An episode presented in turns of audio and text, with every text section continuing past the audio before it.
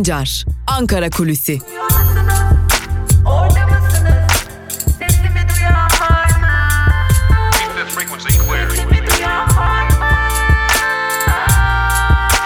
Özgürüz Radyo.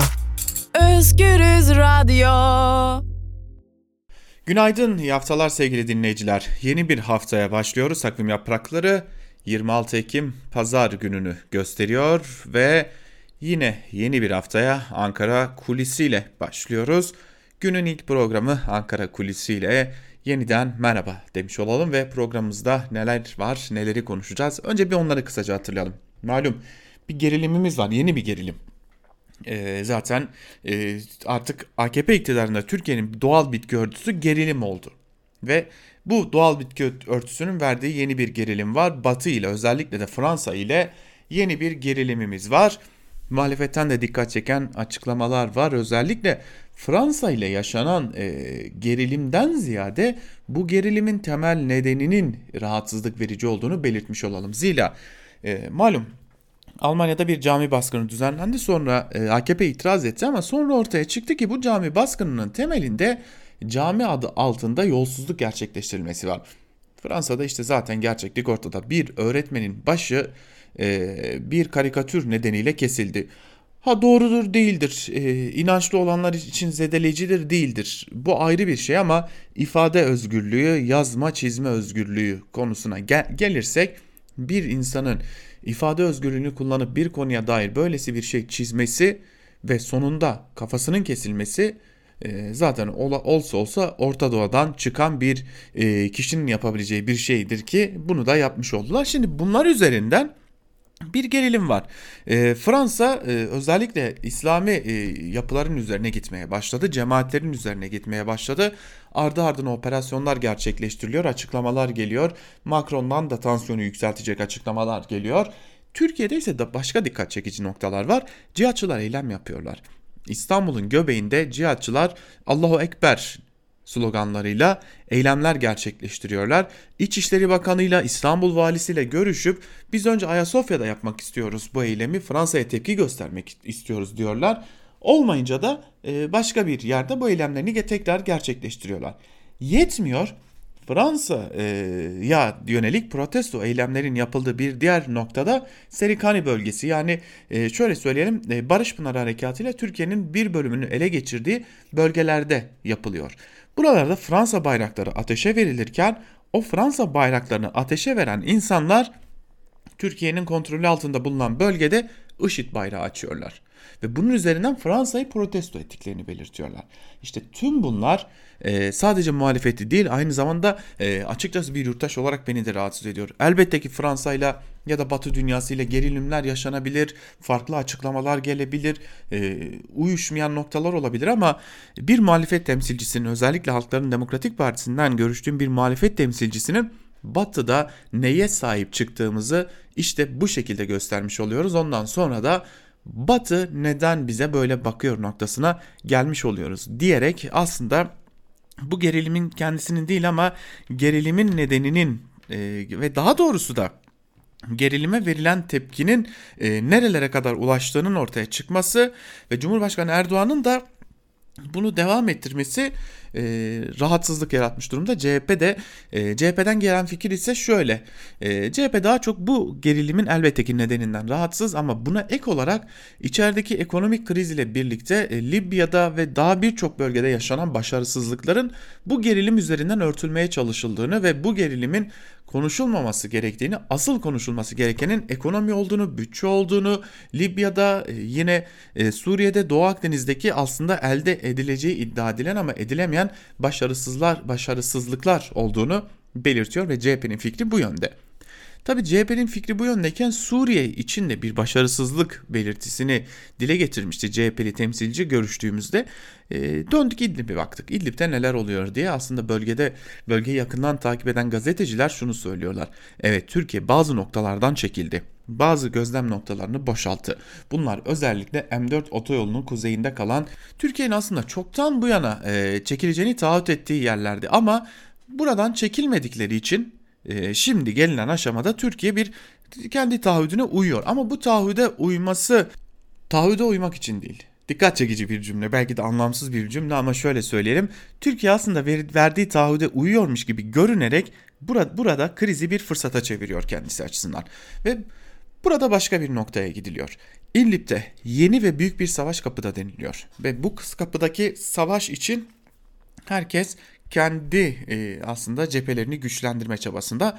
Türkiye kendi cephelerini güçlendirirken buna ek olarak e, çatışmaların ya da savaşların e, giderek artmasıyla birlikte e, gözlem noktalarının bir e, pazarlık unsuru olarak kullanılmasını istemediği için bu bölgelerden çatışmalar başlamadan çekiliyor.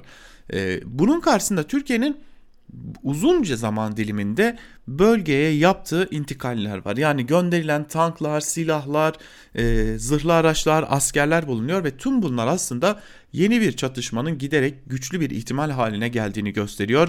E, biz İdlib'i unuttuk ama hep söylediğimiz gibi İdlib bizi unutmuyor.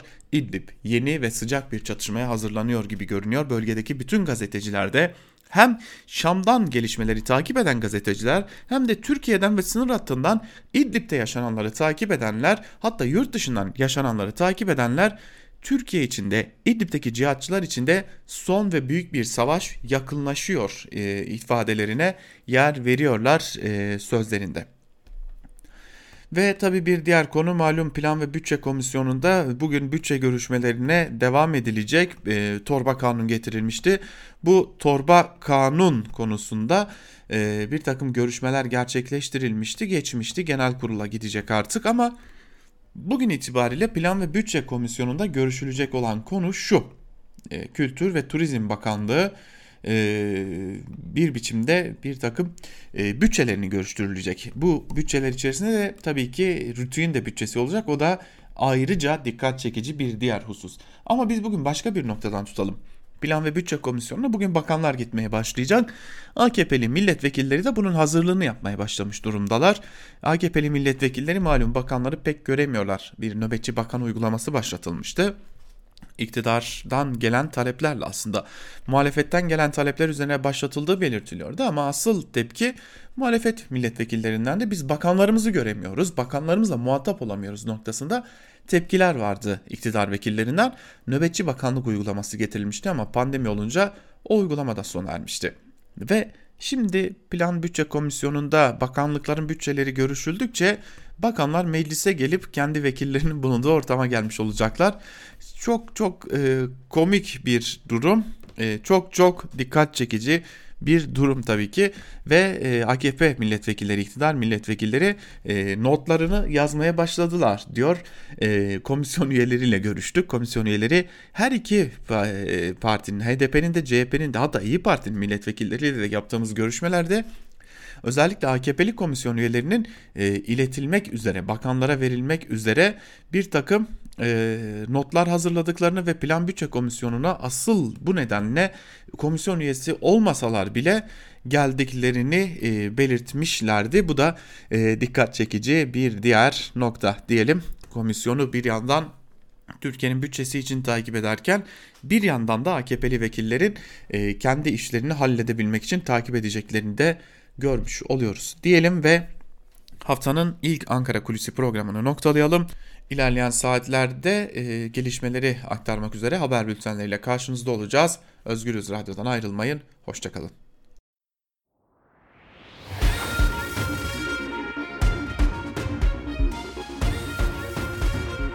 Altan Sancar, Türk basınında bugün.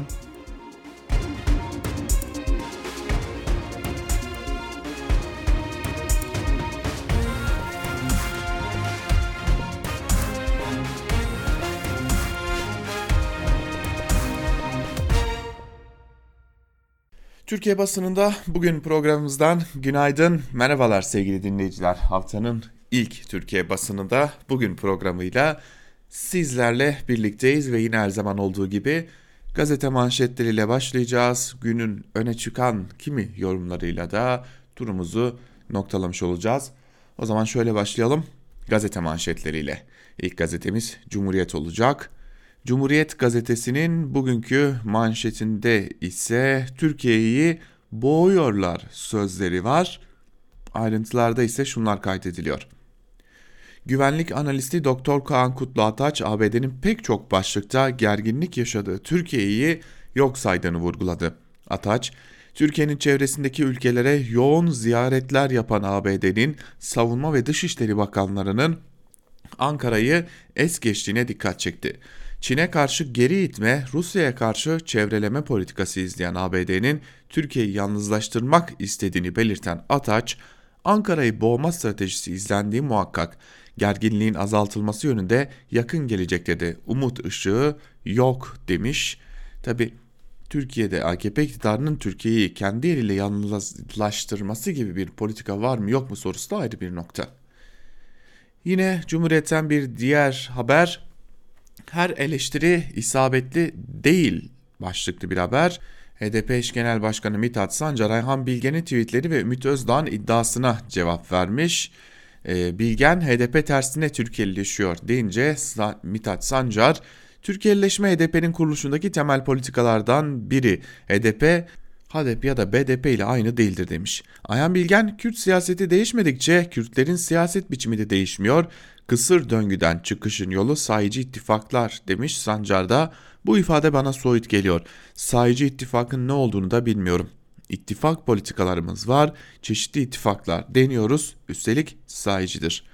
Ayan Bilge'nin müdahaleden bahsedip Kandil ve İmralı için pozisyon belirlemeye çalışmak kendi pozisyonunun gereğini yapamamaktadır e, iddiası içinde Mithat Sancar doğrusu ne demek istediğini bu cümlelerden çıkaramıyorum. HDP'nin İmralı ve Kandil'e göre pozisyon belirlediğini söylemek haksızlık demiş. Ümit Özdağ 31 Mart'ta HDP ile İyi Parti örtülü ittifak yaptığı iddiası içinde Mithat Sancar doğru değil. Biz kimseyle oturup pazarlık yapmadık. Asıl diyalog tabanlarda oldu noktasında bir e, açıklama yapmış. Bu kampanya şaşırttı başlıklı bir diğer habere de göz atalım. Tarım Bakanlığı FAO işbirliğiyle gıda kaybını önlemek için gıdanı koru sofrana sahip çık projesi başlattı. Sofrana sahip çık internet sitesinden yurttaşlara gıda israfıyla mücadele etmesi öğütlendi. Ancak söz ver israfla mücadele et önerileri sözde kaldı. Gıda israfını önlemek için bakanlıkça başlatılan gıdanı koru kampanyasının yürütülmesi için hizmet alımı yapıldı alımı ihale açmadan doğrudan temin usulüyle yapan daire başkanlığı proje için 4 milyon liraya yakın ödeme yaptı. Bir de bakanlık gıdanı koru demiş vergini koru demediği için burada bir sıkıntı yok gibi. Neyse önümüzdeki günlerde Türkiye Büyük Millet Meclisi'nde Tarım Bakanlığı'nın da bütçesi görüşüldüğünde e, gerçekleri bir kez daha ve tabii ki Özgürüz Radyo'dan sizlerle paylaşacağız. Geçelim bir diğer gazeteye. Bir diğer gazete ise Evrensel Gazetesi olacak. Ee, Evrensel Gazetesi'nin bugünkü manşetinde ise Angarya normalleşti sözleri var. Ayrıntılar ise şöyle. Pandemi sürecinde en büyük marketler zincirinden BİM'e, bağlı bir markette çalışan 5 yıllık işçi özellikle sokağa çıkma yasağı sürecinde fazla çalıştık, her işi yaptık. Üstelik aynı ücretle. Şimdi bu fazla mesai ücreti gaspı sürekli hale geldi diyor. Çalışma koşullarının sosyal hayatlarını ve günlük ilişkilerini de etkilediğini belirten işçi şunları söylüyor. Yönetici pozisyonundayım. Acımasız olabilirseniz angarya çalışmayı da kabul edersiniz, yönetici olabilirsiniz. En son benimle ilgili söylenenlere şahit oldum ve anladım ki itici, sürekli ters konuşan, baskı kuran bir insana dönüşmüşüm. Faiz golü kime atıldı? Kimilerine göre Merkez Bankası faiz arttırmayarak faiz artışı bekleyen piyasalara gol attı. Kimilerine göre de laf dinliyormuş gibi yapıp faizleri kağıt üzerinde artırmayıp uygulamada ise son 3 ayda sürekli artırarak Cumhurbaşkanı Erdoğan'a oysa hem faiz hem de kurlar arttığı için goller ikisine de değil. Üretilen artı değeri sülük gibi emen faizin ülke emekçileri açısından savunulacak hiçbir yanı yok. Fakat bütçe açığı, yabancı paraya muhtaçlık, borçlanma faizi gibi faizi etkileyen e, faktörleri tartışmadan faizi tartışmak emekçilere gol üstüne gol olarak yağıyor. Borç yükü, enflasyon, işsizlik gibi denilmiş. Evet Evrensel Gazetesi'nde de işçilere, emekçilere dair e, bu önemli iki konuyu aktarmış olduk siz değerli dinleyicilerimize. Şimdi de Yeni Yaşam gazetesiyle devam edeceğiz basın turumuza. Yeni Yaşam gazetesinin manşetinde ise kendimizi savunmak için şimdi birleşelim sözleri var ve ayrıntılar şöyle. Tevgarajinin Azat yani Özgür Kadın Hareketi 15 Eylül'den bu yana kendimizi savunuyoruz kampanyasını sürütüyor. TCA sözcüsü Ayşe Gökkan kampanyada neden tecritin yer aldığını anlattı. Bize diyorlar ki siz tecritten bahsederken sadece PKK lideri Abdullah Öcalan'dan söz ediyorsunuz. Oysa biz sadece bunu söylemiyoruz. Tecritin sadece İmralı'yla değil bütün topluma uygulandığını söylüyoruz. Tüm topluma, çocuklara, en çok da kadınlara tecrit uygulanıyor denilmiş ayrıntılarda. Kürt ittifakı kalıcı bir irade olacak. Diyarbakır'da bir araya gelen HDP, DTK, DBP, DDKD, PİA, KKP, PDK Bakur, PDKT ve Azadi Partisi temsilcileri seçim sürecinde kurdukları Kürdistani ittifakını kalıcı hale getirme kararı almıştı. Gazetemizde konuşan DBP eş başkanı Salih Aydeniz, İttifakın kalıcılaşması ve diğer parçalardaki ittifak çalışmalarının devamı konusunda önemli bir irade gösterildiğini söylerken HDP milletvekili İmam Taşçıer ise birlik çalışmalarını hızlandırma ve kalıcı kılma adımları atılacağını da söyledi denilmiş bu haberin de ayrıntılarında. Ve tabii ki Bir Gün gazetesiyle devam edeceğiz. Yeni Yaşam gazetesini böylelikle noktalamış oluyoruz. Bir gün gazetesinin manşetinde ise hayal satma bakan sözleri var. Ayrıntılarda ise şunlar kaydediliyor. Aşı üreten bir ülkeyi aşı ithal eden bir ülkeye dönüştüren AKP iktidarı grip aşısı dağıtımını karneye bağladı. Grip aşısı kıtlık dönemindeki gibi karne puanı ile verilirken Sağlık Bakanı Fahrettin Koca korona aşısı 40 gün sonra Türkiye'de diyerek hayal satıyor grip aşısının risk grubundaki yurttaşların bile ulaşamadığı günlerde bakanın müjdelediği koronavirüs aşısının nasıl temin edileceği de merak konusu. Vakaların patladığı İstanbul ise alarm veriyor. Kentin İl Sağlık Müdürlüğü şehirdeki tüm özel hastanelerde pandemi için ayrılması planlanan yatak sayısını belirledi. Buna göre 634'ü yoğun bakım olmak üzere 3323 yatak koronavirüs hastaları için ayrıldı. Özel Hastaneler Birliği'nin bu sayının azaltılması için girişimde bulunduğu da öğrenildi. İTO Başkanı Pınar Sahip, SGK'nın hazırladığı Covid-19 paketi hayata geçirilmezse yurttaşlar hastanelerin faturasını ödeyemeyeceği için yatakların kullanılması planı havada kalır gibi bir değerlendirmede yapılmış. Şimdi bu aşılar nereden gelecek? Bu 5 milyon aşısı geçiyor. Ee, koronavirüs aşısı Aralık'ta Türkiye'de deniliyor. Ee, nereden gelecek noktası da önemli. Ee, sanırız bu adres Çin olacak. Çin'den e, kuvvetle muhtemel Çin olacak. Çünkü başka bir adres e, açıkçası benim de aklıma gelmiyor. Çin'den 5 milyon aşı getirilecek.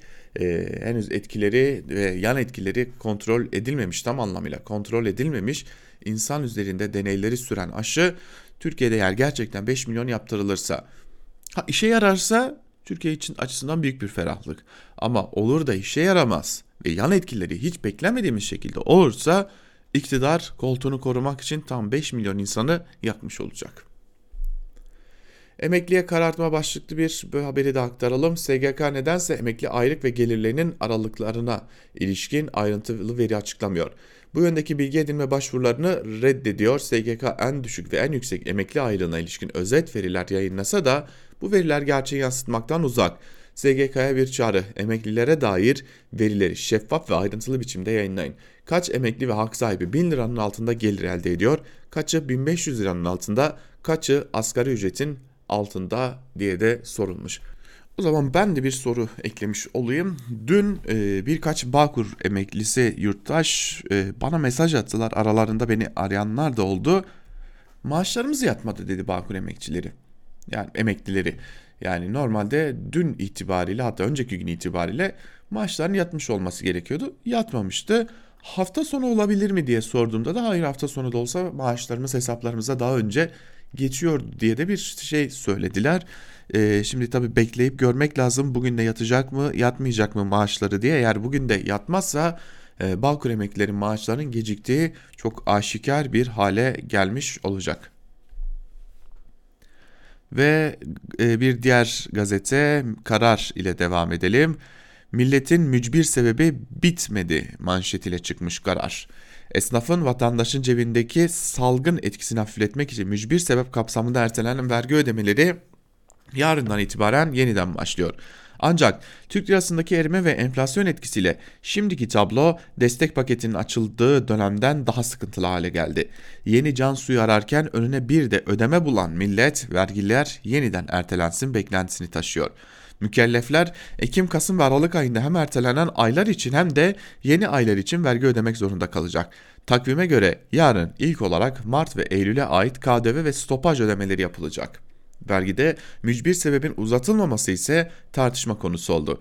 Hem esnafın hem de vatandaşın salgın etkisini 6 ay öncesine göre daha şiddetli hissettiği belirtilerek yeni bir ertelemenin zorunluluk olduğu değerlendirmeleri de yapıldı. Niye esnaf kalyon mu ki vergisi yok sayılsın? Ya da esnaf işveren mi ki, büyük işveren mi ki e, çalışanını ücretsiz izne çıkarma hakkı verilsin? Vergisini ödetecekler. Bunun hiç lamıcımı yok AKP iktidarı açısından. Çünkü onların da paraya ihtiyaç var. Başka çareleri yok. Ve bir diğer gazeteye geçelim. Tabii ki Sözcü gazetesiyle devam edeceğiz. Gazetenin manşetinde AKP'li başkan milli eğitimde tuz koktu demiş. Bakalım ayrıntılar neler? Ankara Çamlıdere Belediye Başkanı Caner Can, Milli Eğitim Bakanı Ziya Selçuk'un kardeşinin ilçedeki bir öğretmeni torpille tayin ettirdiğini söyledi. İşte AKP ilçe kongresine katılan e, Başkan Can'ın eğitimdeki torpili gözler önüne seren konuşması. İlçemizdeki dört öğretmenden ikisi sınavı kazanıp gitti. Biri eş durumundan ayrıldı. Diğerleri ise Mamak'a tayin oldu. Bu öğretmenin izini sürdüm. Torpilin Milli Eğitim Bakanı Ziya Selçuk'un kardeşi Hamdi Selçuk'a uzandığını gördüm. Olmaz arkadaş, eğitimde tuz kokmaya başladı. Kardeşim, Milli Eğitim Bakanlığı'nı bakan mı yönetecek, kardeşimi yönetecek diye sormuş. Valla siz bir de sizin partinizin iktidarında ekonomi kimin yönettiğini bir anlasanız o zaman daha da şaşıracaksınız. Aşıya kullanılacak parayı şehir hastaneleri yuttu. Başlıkta habere bakalım. Genel Sağlık İş Sendikası Başkanı Zekiye Bacaksız ABD'nin aşıya 1 milyar dolar yani 8 milyar lira ayırdığını bunun hastanelere ödenecek paradan az olduğunu söyledi. Bacaksız şehir hastanelerine ayrılan kaynak durdurulsa tüm üniversitelerin maddi sorunu çözülür, aşı ve ilaç geliştirilir, dışa bağımlılığımız biter dedi. Ama o zaman AKP'nin iktidarda kalma bağımlılığı devam edemeyeceği için AKP açısından sıkıntı olabilir. İktidara yakın gazetelerle devam edelim. Milliyete bakalım. Milliyet'in manşetinde fabrikaya okul dönemi sözleri var. Milli Eğitim Bakanı Selçuk fabrika ve otellere öğrencilerin eğitimini sürdürebilecekleri okulların açılması konusunda çalıştıklarını söyledi. Giresun ziyaretinde önemli mesajlar veren Bakan Selçuk, meslek liselerinin bulundukları şehirlerdeki istihdam ve üretim alanlarına dikkat ederek şehre özgü meslek liseleri açtıklarını söyledi. Örnek de veren Selçuk, Konya'da tarımla ilgili büyük bir üretim var.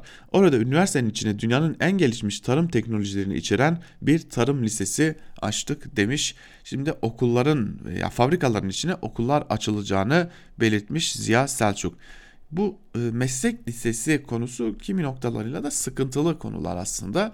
E, neden diye soracak olursanız şöyle söyleyelim. E, malum bu okullarda okuyan öğrenciler aynı zamanda o fabrikalarda, o kurumlarda staj adı altında neredeyse ücretsiz olarak çalıştırılacaklar. E, ücretsiz iş gücü olarak da kullanılacaklar. E, bu noktası da başka bir sıkıntıya işaret ediyor. E, ayrıca bunu da görmek gerekecek. Ve geçelim bir diğer gazeteye Hürriyet'e. Manşette fabrikada ders başı sözleri var yine. Milli Eğitim Bakanlığı sektörlerin ihtiyaçlarıyla ara eleman eğitiminin birebir örtüşmesi için yeni bir uygulama başlattı. Artık her fabrika aynı zamanda bir meslek okulu olacak denilmiş. Burada da 50'nin üzerinde sektörle çalışmalar yaptıklarını söyleyen Selçuk şunları söyledi. İş dünyasına diyoruz ki bir fabrikada 6-7 oda bulun, burayı meslek merkezi yapalım. Siz öğretmen ücreti vermeyeceksiniz. Orayı iş yeri, öğrenci orada üretimi katılıyor, üretime katılıyor.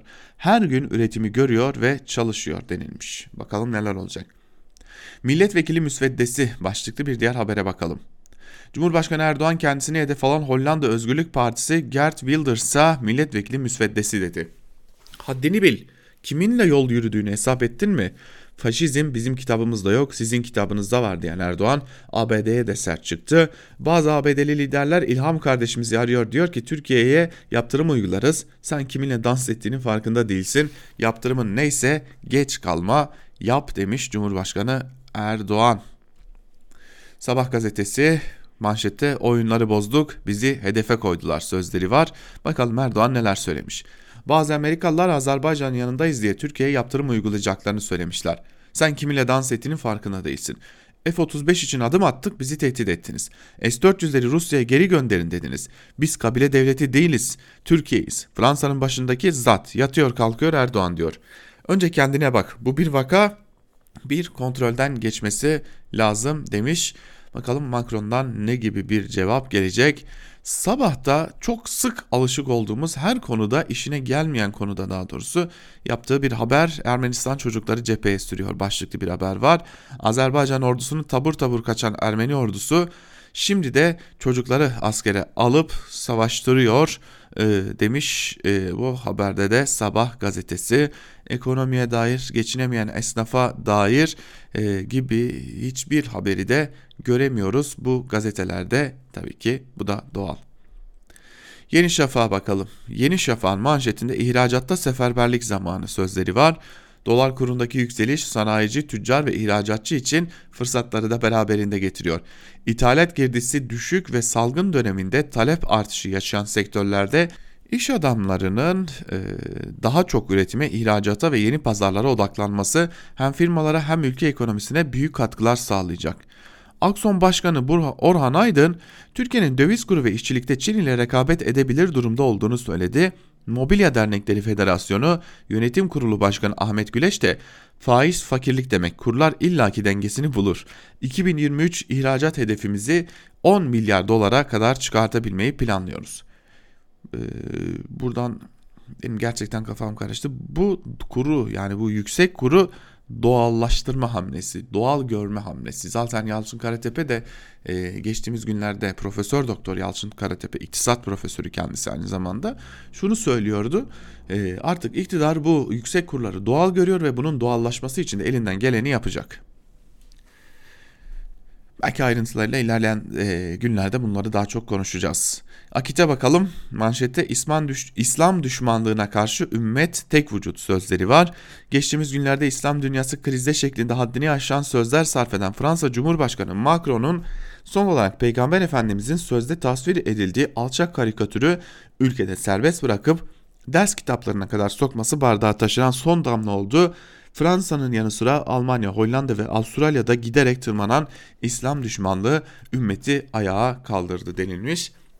İşte dünkü protestolardan Beyazıt Meydanı'nda yapılan bir protesto var. Ee, ÖSO bayraklarının açıldığı protesto gösterilmiş. Tel Abyad ve Cerablus'taki eylemler gösterilmiş. Yine bu eylemlerde de tırnak içerisinde bu eylemlerde de IŞİD bayrağının açıldığını belirtmiş olalım. E, bu ayrıntı bence önemli. E, Tabi bu gazeteler için normal çünkü aynı zihniyetteler ama bizler açısından o bayrakların açılıyor olması e, ciddi manada bir önem taşıyor. Bunu da belirtmiş olalım ve böylelikle gazete manşetlerini noktalayalım. Artık günün öne çıkan yorumlarında neler var hızlıca bir de onlara göz atmış olalım sevgili dinleyiciler. Tabii ki ilk olarak Libya'daki şu ateşkes konusuna bakalım. E, malum Libya'da bir kalıcı ateşkes konusu söz konusu. Buna dair de gazete Duvar'dan Fehim Taştekin Libya hizmetinde ikinci taksit başlıklı bir yazı kaleme almış ve yazısının bir bölümünde de şunları kaydediyor. Erdoğan yönetimi 27 Kasım 2019'da deniz yetki alanları anlaşmasını imzaladı. Ulusal Mütabakat Hükümeti'nin temsilcilerini sıklıkla Ankara ve İstanbul'da ağırlayarak süreci yönlendirmeye çalışıyor. Cenevre'deki pazarlıkların hemen öncesinde Libya Genelkurmay Başkanı Muhammed El Haddad, Ankara'da Milli Savunma Bakanı Hulusi Akar ve Genelkurmay Başkanı Yaşar Güler ile görüştü. Ne var ki çıkan sonuçlar Türkiye'ye yol verir nitelikte. Sahaya bu kadar gidip de masadan dışlanmış olmanın içerdiği ders yıllarca. Erdoğan olası bir müzakere sürecinde Hafter'in dışlandığı bir masa için bastırıyordu. Fakat Mısır, Rusya ve diğer aktörlerin ağırlığı ve sahadaki zor dengeler Hafter'in dışlandığı seçeneğe imkan vermedi. Gelelim ateşkesin Erdoğan'ın keyfini kaçıran taraflarına. Anlaşmanın önemli iki, ko iki koşulu. Tüm paralı askerler ve yabancı savaşçılar en az 3 ay içinde kara, hava ve deniz yoluyla Libya topraklarını terk edecek. Libya içindeki eğitimle ilgili tüm askeri anlaşmalar yeni hükümet kuruluncaya kadar askıya alınacak ve eğitim ekipleri ülkeyi terk edecek.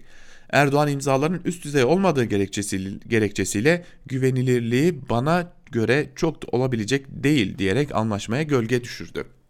Ulusal Mütabakat Hükümeti adına Tüm General Ahmet Ebu Şahme, Hafter adına Tüm General Ahmet El Amani'nin imzaladığı anlaşmada BM temsilcisinin de imzası var. Anlaşma BM Güvenlik Konseyi'ne de gönderildi. Milisler ve yabancı savaşçılarla ilgili madde hatırlatılınca Erdoğan hiç üzerine alınmayıp parmağını Ruslara çevirdi. Wagner gibi paralı askerlerin 3 ay içerisinde oradan çekilmesinin nedenli doğru ve sağlıklı olup olmadığını bilemiyoruz. Anlaşma bütün milisler, yabancı savaşçılar ve Libya'da bulunan askeri eğitimcilerin çekilmesinden bahsediyor. Tabi anlaşma detaylara girmediği için taraflara farklı yorumlama fırsatı da veriyor. Türkiye'nin eğitim desteği adı altında Libya'da bulundurduğu askeri uzmanların yanı sıra savaşın planlanması ve yürütülmesinde etkili olan asker ve istihbaratçıları da sahada. Ankara'nın yaklaşımı malum. BM'nin tanıdığı meşru hükümetin davetiyle Libya'dayız denilecektir. Trablus'ta Türkiye'ye yakın duran kanatlar da şimdiden çekilme koşulu meşru hükümetle anlaşmalar çerçevesinde Libya'da bulunan güçleri kapsamıyor der gibiler. Bu minvalde özellikle Türkiye ve Rusya dikkatlerin odağında olacak iki ülke. Hafter'in ana finansörü emirlikler açık oynamadığından radardan daha kolay kaçabiliyor. Erdoğan'ın tepkisinden Türkiye'nin kolay kolay güç çekmeye yanaşmayacağı anlaşılıyor. Muhtemelen Ruslar Türklerin, Türkler Rusların hareketine bakarak tutum belirleyecekler. Asıl anlaşmanın yerelde ne kadar sahiplenildiği önemli. Hafter'in komutasındaki Libya Ulusal Ordusu Sözcüsü Ahmet El Mismari, Cenevre Anlaşması'na tamamen bağlıyız derken Ulusal Mütabakat Hükümeti'ne bağlı Libya ordusu sözcüsü Erdoğan'ın hissiyatına tercüman oldu. Cellat ve kurbanın eşit tutulduğu hiçbir barış sürecinin e, başarısına güvenmiyoruz. Birleşmiş Milletler'in himayesindeki süreç uçurumdan aşağı atılmazsa sonunda ortak bir hükümet kurulacak. Sonra seçimlere gidilecek. Bu ortak yapıda Türkiye'nin çıkarlarını gözeten kesim minimalize edilmiş olacak. O vakit ikili anlaşmaların yanı sıra ateşkeste bahsi geçmeyen Vatiye ve Misrata üslerinin Türkiye'ye tahsisi gibi planlar daha da zora girecek. Hedefler ve sonuçlar dikkate alındığında Hazirandaki tökezlemeden sonra Libya politikasının ikinci ezimeti bu ateşkesle gördüğü söylenebilir. Erdoğan'ın hayallerine denk gelen bir gelişme olmasa da her halükarda bu ateşkes anlaşması kanlı çıkmazın sonunu getirmek için önemli bir hamle. Bakalım bozgunculuk kimin hesabına yazılacak diyor Fehim Taştekin.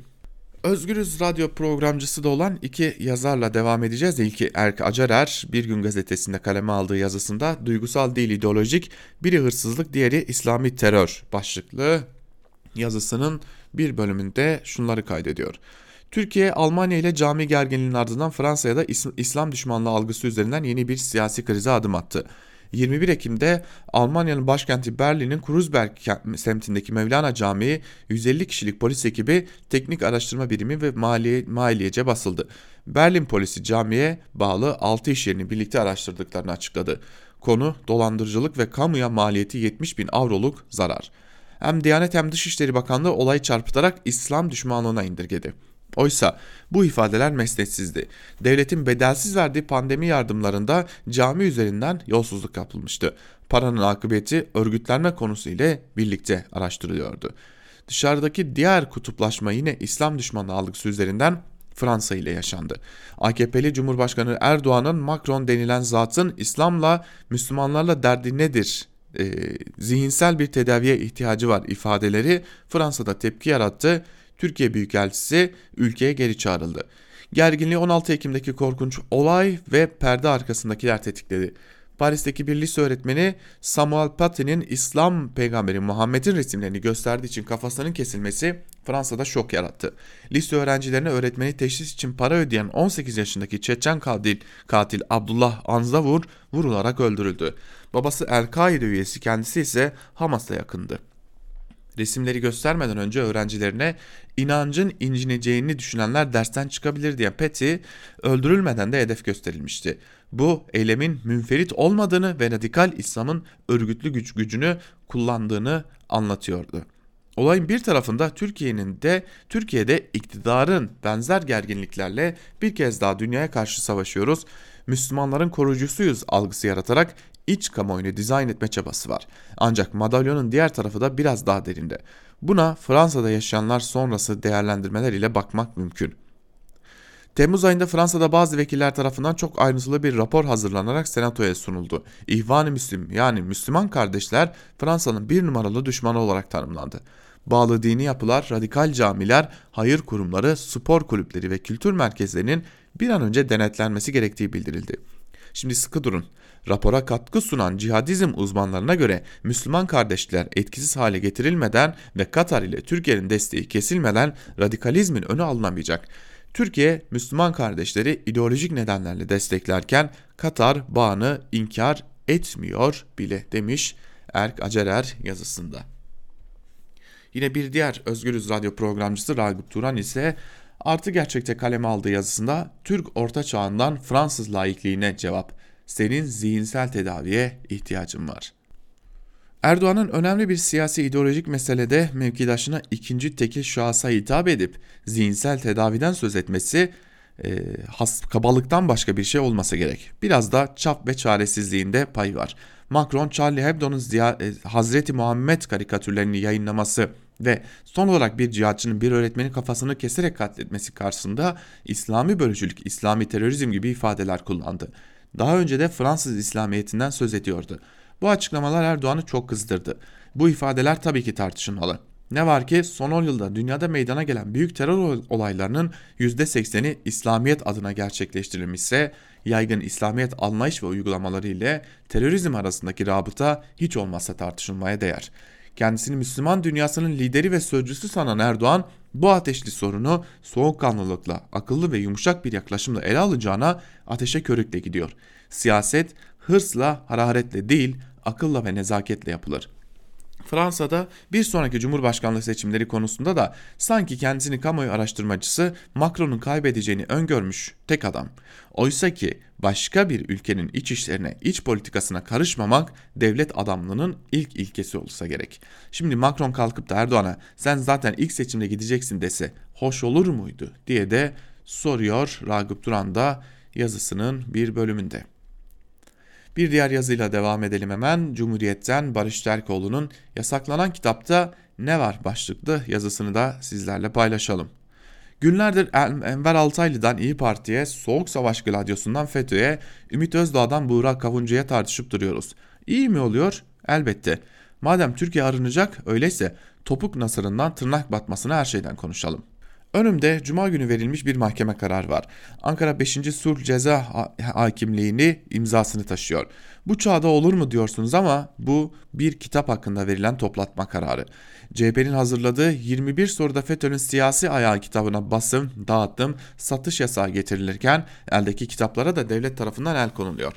Kararı kim talep, talep etmiş diye bakıyorum. Ankara Cumhuriyet Savcılığı'nın isteğiyle gerçekleştiğini anlıyorum. Meğer CHP'nin kitabına halkı kim ve düşmanla tarihten soruşturma başlatılmış. Toplatma da üstüne gelmiş. FETÖ'nün siyasi ayağının anlatıldığı bir kitap nasıl olur da halkı tahrik edebilir diye eminim siz de soruyorsunuzdur. Karar şöyle yanıt vermiş. Kitap içeriğinde yer alan yazı, yorum ve görsellerin bir siyasi partinin başkanının anlatımları olarak ortaya konulmak suretiyle diğer bir siyasi partiye mensup kişileri kamu görevlerini ve Cumhurbaşkanlığı silahlı bir terör örgütü olan FETÖ PDY ile ilişkilendirmesi şeklindeki eylemin farklı seçmen kitlesi bulunan iki ayrı partinin temsilcilerini ve seçmenlerini kim ve düşmanlığa tahrik edebilecek nitelik taşıması. Yani mahkeme diyor ki CHP'nin AKP'nin FETÖ bağlantılarından bahsetmesi suçtur. Akıl almaz kararın özeti böyle. Toplatma kararıyla birlikte çok merak ettiğim yaklaşık 50 sayfalık kitapçığa bakıyorum. Kapağında Erdoğan'la Gülen'in sohbet ederken çekilmiş meşhur fotoğrafı var. Montaj mı? Hayır değil. İçinde FETÖ'nün amacı 1. Devletin tüm kılcal damarlarına sızmak 2. Devletin tüm kamu kurumlarını sonra da devleti ele geçirmek diyor. Doğru mu? Evet doğru.